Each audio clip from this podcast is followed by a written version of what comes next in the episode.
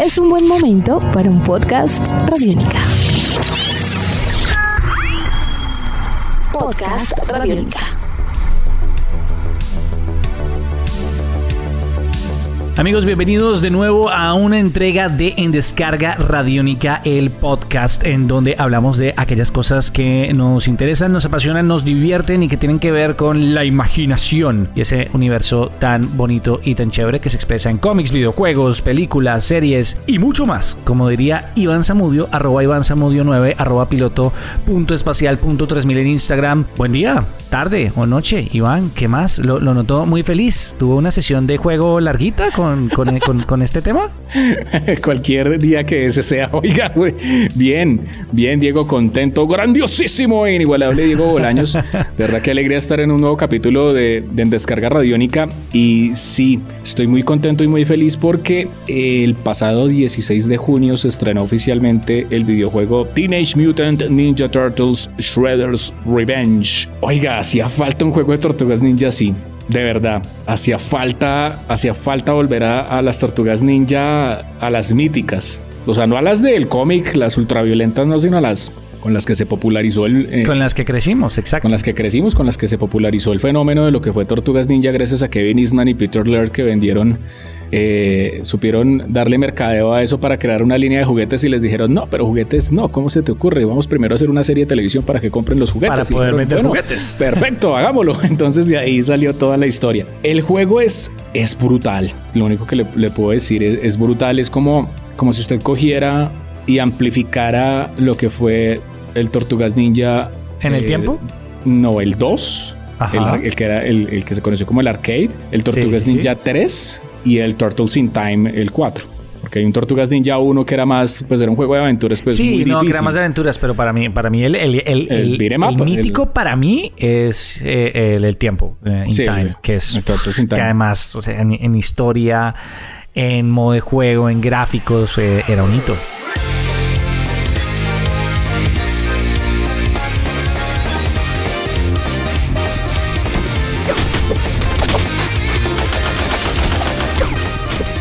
Era bonito. Y en máquina era masito todavía. Y esos eran los años gloriosos de Konami. ¿no? O sea, cuando Konami hacía beatemaps, a lo que daba. maps, que era lo que daba y eran unos juegos que son todavía recordados como cosas que son fantásticas. Pues, Pero además, mencionar. ¿sabe que era muy chévere? Que cada uno tenía su espíritu. Es decir, sí. muchas veces Konami siempre ha tenido eso, siempre, siempre. Y es cuando algo le pega, lo hace 100 veces. Pero algo que hacía mucho en esa época era que trataba de hacerlo 100 veces, pero 100 veces distintas para que pa, para vender y vender bien. Y, y, de ahí salieron juegos. Fue una época dorada. Esa, esa sí. fue la época dorada. Para mí es la, la época más, más de las épocas más increíbles que han habido en, la historia de los videojuegos. Y era porque Konami tenía la capacidad de hacer juegos muy brutales, como usted lo dijo. Hay que recordar, obviamente, los, los juegos de Tortugas Ninja, pero también hay que recordar, obviamente, no sé, un juego como Sunset Riders, ¿no? Que era un juego de vaqueros impresionante y era la inversa, no era golpes sino disparos y era una cosa pues brutal y era una época también gloriosa para los beatemaps en general, ¿no? Capcom también hizo beatemaps increíbles, eh, mejor dicho, empezando por Final Fight, eh, Capitán Comando, bueno, todos esos videojuegos que eran, que eran una cosa asombrosa. Esto lo, hizo, lo hicieron dos estudios, Tribute Games y Dotemu. Dotemu estudio francés. Y ellos son gamers de nuestra edad, más o menos que están en los 30 y piola de años. Dígalo, tranquilo. 35 años, 36 años. Sí. 37 años, ¿cierto, Diego? 6, 6 todavía. 6 todavía, bueno. Este semestre. Bien. Y, y, pero ya va para los 37 el otro, sí. Entonces... Este es, sí, el otro es mañana. El otro, el otro es mañana. mañana. sí, eh, y digamos que son gamers contemporáneos a nosotros, que crecieron obviamente con todo lo que fue el boom de las consolas entre el Super Nintendo y el Sega. Estamos hablando de lo que fue cuarta, quinta generación de videoconsolas, digamos, esos años. Y ellos crecieron con este tipo de videojuegos y su sueño ha sido rescatar el videojuego retro en pro de hacerlo con las facilidades que presta el videojuego independiente, ¿no? O sea, hay que entender que hoy en día, pues, eh, hay una, una industria que se rige obviamente a partir de los juegos AAA y que son obviamente proyectos mucho más cuidados, mucho más... Eh, pues de presupuesto cinematográfico. Claro, entonces eso, eso básicamente pues hay productores, hay gente que está detrás que dice, venga, no le metan eso porque no, no me gusta, porque no, no, se, no se adapta obviamente a la franquicia. Nuestro estudio de mercadeo dice que la población que te estamos tratando de tener de target no le va a interesar esto. Metamos solo loots para sacar plata.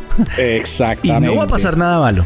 Y no va a pasar nada malo. Y, y, y, entonces acá, estos dos estudios que son eh, dirigidos por ñoños, básicamente, pueden hacer lo que se les dé la gana con estos videojuegos, pero porque eh, pueden hacer lo que se les dé la gana, pero obviamente eh, con pues manteniendo los límites. menor y mientras, mientras le peguen al público que quieren pegarle con los argumentos adecuados, pues entonces, no es más que suficiente. Ellos están muy enfocados en este caso en crear videojuegos donde desde el videojuego independiente se puede, se puede explorar el videojuego retro con otras características, empleando obviamente las tecnologías que, que actualmente y digamos los ciertos eh, descubrimientos pues que se han hecho y ciertas eh, estándares que se tiene actualmente pues dentro del mundo de los videojuegos. Entonces ellos eh, han hecho juegos brutales. Lotemo ha hecho unos juegos increíbles. Mire, han hecho el Streets of Rage 4 que lo estrenaron en 2020, que es un comeback de uno de los mejores beat'em ups que tuvo Sega lejos. Y si le digo una cosa, una vez lo hablamos usted y yo en un podcast. Venga, esto, perdón, perdón, perdón por la parada, perdón. Esto, esto va a tener película, ¿no? Creo que sí.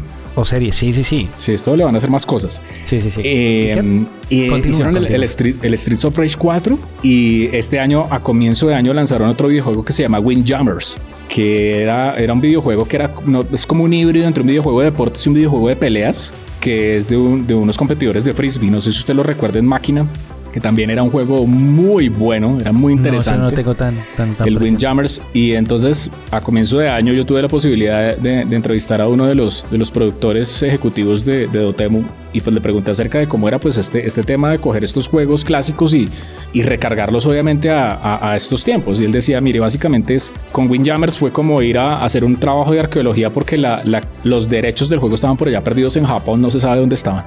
y los fueron a buscar, los fueron, fueron a investigar todo ese tema. Y con Tortugas Ninja fue algo muy parecido. Fue como, eh, vamos, eh, busquemos obviamente todo el tema, cómo está el, el, asunto de los derechos y pensemos en, esa, en ese videojuego secuela de de, ensueño que nosotros hubiéramos querido tener cuando niños luego del Tortugas Ninja 4.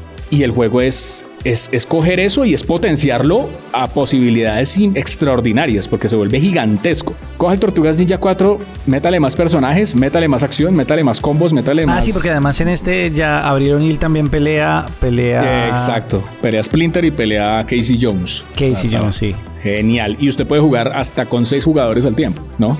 o, sea, usted, o sea, lo que antes era como ese hito en de esteroides. en este, claro, porque antes usted podía jugar en la máquina hasta cuatro. Si tenía Super Nintendo, podía jugar nomás de a dos. Y de pronto ahí sí tenía conectores o cosas así que ampliaran la capacidad de jugadores bien.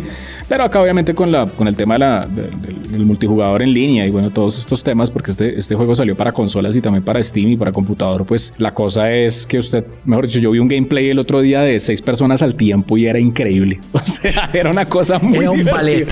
Era un ballet fantástico de artes marciales ahí. La historia es sencillísima. Pues, como un capítulo de Tortugas Ninja, Destructor, pues quiere recuperar como las partes del robot de Crank para volver a, a, poner en funcionamiento el tecnódromo. Y pues, las Tortugas Ninja tienen que ir a detener esto, ¿no? Entonces, está muy bien armado porque sabe, sabe contarlo con el humor de la serie de televisión de los 90. Entonces, que sale eh, eh, Vivo y Rocksteady, Vivo y Rocoso siendo los tontos de la historia, eh, armando obviamente todo el tema, eh, poniendo en caos obviamente la ciudad, aparece obviamente el canal de televisión de Abril O'Neill, aparecen todos esos escenarios icónicos, los ninjas del clan del pie haciendo tonterías ahí de pronto otras bambalinas dentro de cada uno de los escenarios, eh, los power-ups del juego son mejorados, antes era como usted solamente cogía la pizza y se le subía la vida, ahora usted puede y cogía una pizza que tenía un, símbolo de una bomba y usted le daba como un power-up donde era, tenía, lanzaba golpes ilimitados. Y aquí hay más power-ups, hay, un montón de cosas, pero en esencia es volver a sentir las tortugas ninja de los años 90. O sea, ese, ese, ese tema. además, como con mucho más detalle, lo que habíamos dicho. O sea, como coger esa inspiración y explorar a profundidad el tema. Lo, que yo he podido ver del gameplay, las animaciones son espectaculares. Cada, cada tortuga tiene su animación, cosa pues que no teníamos en la versión original por las limitaciones obvias como que dijeron, partamos de esta obra original y explotemos todo lo que en detalle se podría aportar a esa obra original. Entonces es como muy bonito porque no es solo, es, no es un juego retro. No, es, es un juego, es la continuación espiritual del videojuego con la tecnología de la actualidad, pero basado en la misma premisa. Es decir, con que tengamos la tecnología no significa que tenga que ser hiperrealista con Unreal Engine. No, no, no, no, Es que podamos tenerle más frames, más animación, poner más detalles, nuevas dinámicas, como expandir ese universo. Y eso, eso se agradece muchísimo porque, pues claro, si uno se pone siendo maravilloso, vuelve a jugar el juego, pues igual a los juegos se le notan los años.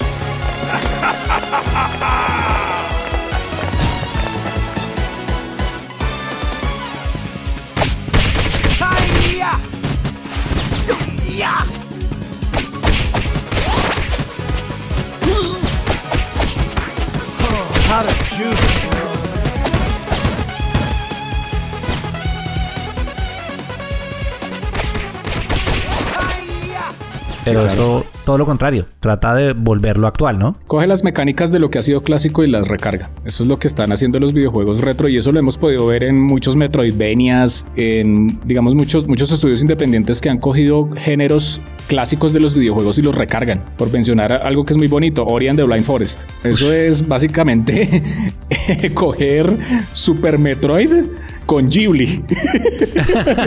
sí, es eso, pero es una maravilla. Entonces, algo muy similar ocurre con lo que está haciendo obviamente eh, Tribute Games y Dotemu y eso es, es de agradecer. Además que ellos se fueron con todos los poderes, ¿no? O sea, en, la entrevista también contaban que el director de Dotemu, eh, el CEO, dijo, bueno, tenemos que hacer la canción del juego, pero yo quiero que sea la canción de la serie, pero no podemos utilizar la, la, misma de la serie de los años 90 por temas de derechos. Entonces la vamos a volver a hacer. A grabar.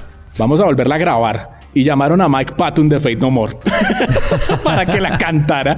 Además que en esa época deberíamos hacer una, entrega sobre, sobre esos openings de series animadas de los noventas que estaban hechos por los mejores guitarristas y músicos del mundo. Mire, para mí el mejor opening de eso, si lo digo ya, el, de Tortugas Ninjas es, es, divino, pero el mejor era el de Thundercats. Para mí ese es el, el opening imbatible por todo y todo. Pero bueno, volviendo a Tortugas Ninja llamaron a Mike Patton y dijeron, pues busquemos a Mike Patton a ver qué pasa.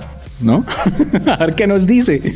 Y lo buscaron y le dijeron, señor Patton, mire, nosotros somos de un estudio en Francia, estamos haciendo un juego nuevo de Tortugas Ninja y queremos que usted cante la canción nueva. Y Mike Patton, ¿sabe qué dijo? Cuenten conmigo de una vez porque yo soy fanático de Tortugas Ninja.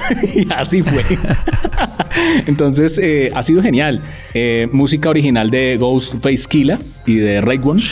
O sea, rap, hay, hay rap por doquier, está Mike Patton con la canción. Eh, música original, obviamente, con varios artistas. Y aparte de eso, pues esto lo, lo, lanzaron en formato vinilo. O sea, la banda sonora tiene, tiene la sacaron en vinilo con ediciones de color. No, todavía no, pero ya casi. Y ahí tienen para regalo de cumpleaños o de Navidad. Gracias, de, Navidad, de Navidad. Entonces es, es como pensar, obviamente, en todas esas cosas que hacían como tan rico el producto de Tortugas Ninja, ¿no? Porque es que era un deleite en esos años usted prender la televisión y ver los capítulos de Tortugas Ninja y de pronto prender el Super Nintendo y poner el, el, Tortugas Ninja 4 y jugarlo.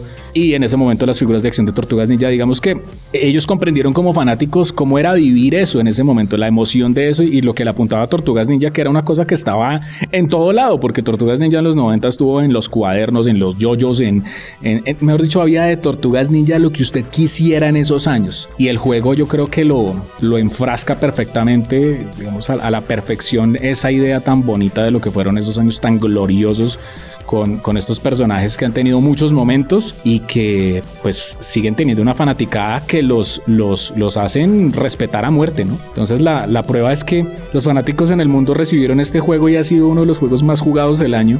La gente está feliz, está dichosa, no se cambian por nada.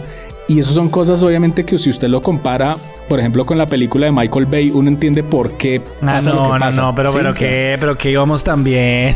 No, pues íbamos tan bien. Pero es que fíjese, fíjese obviamente cómo es la, la, esencia de, respetar un producto y, entenderlo. Y, entenderlo a ponerse a hacer locuras. Porque bueno, usted puede hacer locuras, pero si las hace conscientemente, pues le pueden salir productos muy buenos como esto. Es entenderlo, saber por qué y para qué. Exactamente. Entonces yo creo, yo perfectamente puedo estar diciendo que esto es uno de los videojuegos del año, Diego, así ya. Oh. Con toda la tranquilidad del caso. Se ha Sí. tirado al agua. Sí, sí, sí. Se ha tirado decir. al agua. Lo puedo Así decir que- ya así abiertamente. Así que ahí tienen, si ustedes han visto este videojuego, reseñas sobre este videojuego, están viendo gameplays y de pronto piensan que, hey, pero no será lo mismo de antes, Mm. ya tenemos la experiencia de Iván Zamudio y no, no es lo mismo de antes. Es más, mejor y súper actual. Así que vale mucho la pena. Yo, yo me voy a agendar. De hecho, ya lo estaba revisando a ver si puedo tener mi copia de este videojuego, Iván, y, y nos hablamos de nuevo. Que nos dejen sus comentarios en la sección de comentarios en Radiónica o a través de las redes sociales de Radiónica o en la sección de comentarios de este podcast, en donde sea la plataforma que lo esté escuchando. Y hasta la próxima, Iván. Caguabonga para todos. Y recuerden que todas las semanas a través de www.radionica.rocks a través de nuestra app Radionica ustedes van a poder encontrar podcast de estreno, series muy pero muy importantes como Rock and Roll Radio, una cita con el profe y muchos otros contenidos que ustedes pueden encontrar. Recuerden todas las semanas www.radionica.rocks y también a través de nuestra app Radionica.